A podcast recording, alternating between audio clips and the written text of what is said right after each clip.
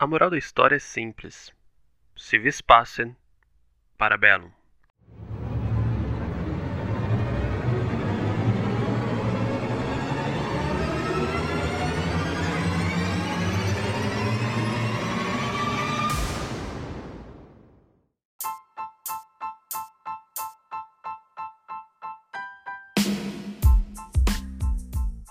Olá, pessoas.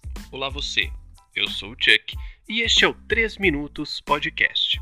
E no programa de hoje, vamos falar sobre uma franquia que, de forma simplista, podemos resumir como ação, mas que flerta com vários elementos junto a este gênero, como noir, suspense e romance. E essa franquia, levada nas costas pelo carisma de Keanu Reeves e a beleza de se ver pessoas de verdade fazendo sequências de ação e violência e por isso, repetindo como feito no episódio 11 sobre Quentin Tarantino, aqui vamos ver três filmes em três minutos. Então, sem mais delongas, vamos falar sobre a franquia John Wick, pois eu só acredito no que pode ser dito em três minutos.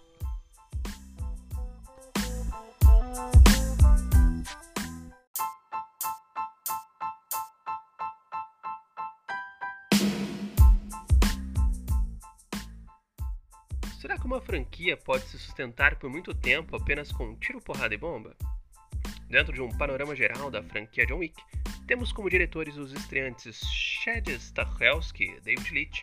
No elenco dos três filmes temos Keanu Reeves de Bill e Ted, Ian McShane de Coraline, John Leguizamo de O Peste e também contamos com William Defoe de Santos Justiceiros, Halle Berry de Corrida Rumo ao Sol e Mark Dacascos de Esporte Sangrento.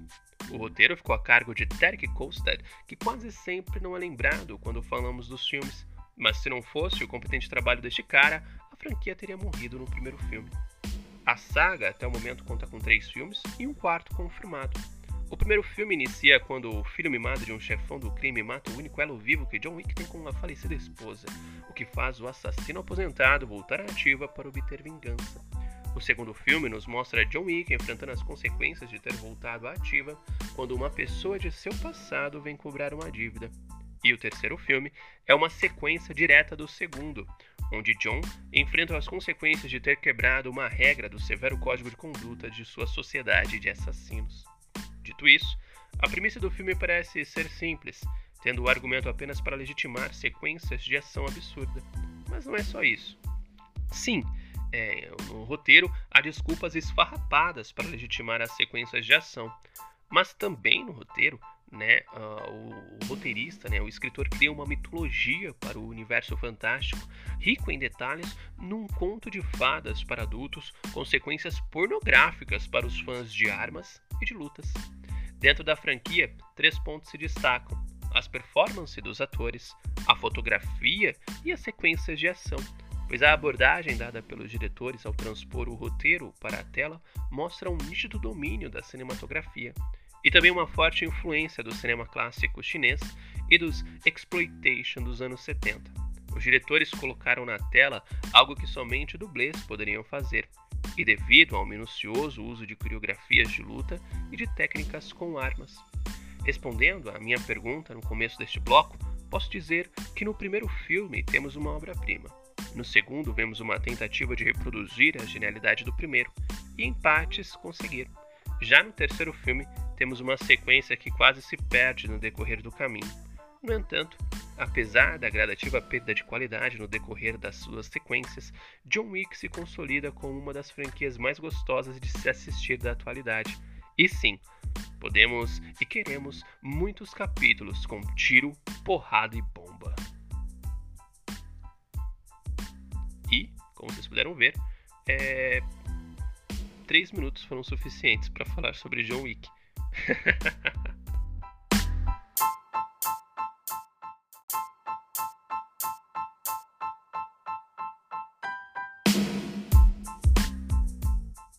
Bom, isso é tudo, pessoal.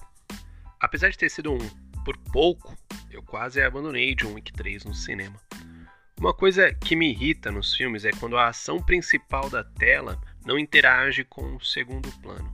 Por exemplo, quando numa cafeteria um casal briga em voz alta, os figurantes olham para a cena, né, trocam uma ideia, falam sobre, mas tudo ali, por trás, né? Se espantam e assim por diante. E em Parabellum, os transeuntes pareciam não perceber o que estava acontecendo ao seu redor. Tipo, um cara degola o outro humano no meio de um lugar e ninguém percebe, ninguém parece se ver. Mas apesar de irritante, isso tudo pode ser ignorado, pois esta franquia é para sentar, relaxar e se divertir, sem compromisso. Se gostas de luta, pancadaria e ação desenfreada, muito sangue e conspirações, a franquia John Wick é essencial. E digo mais, irá superar Velozes e Furiosos em gênero, número e grau. Contudo, se gostou ou não desse podcast, mande seus comentários, dicas e sugestões. E no mais, apresente esse episódio para aquela pessoa que gosta de ação e seus derivados. Acesse o site e leia as nossas crônicas e resenhas, além de compartilhar o 3 Minutos Podcast e o cinescrito.com, para que assim possamos crescer de forma natural e orgânica, falando mais e mais sobre cinema, pois um filme não acaba quando termina.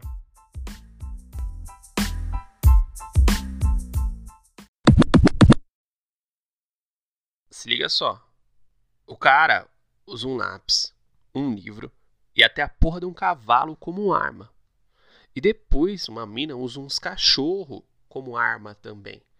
E lá no terceiro ato de Parabellum, né, quando o cara que tem nome de marca de cigarro pergunta o que o Mr. Wick precisa, ele tem a audácia de falar guns, lots of guns. Isso, mano, faz sentido para você? Porque, velho, eu quase brochei nessa hora, mano.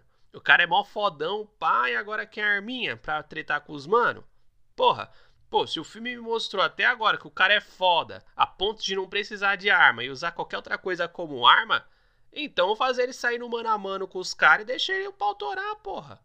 Deixa ele sair na treta, caralho. Vai falar arma, arma, quer arma? Ah, por favor, mano.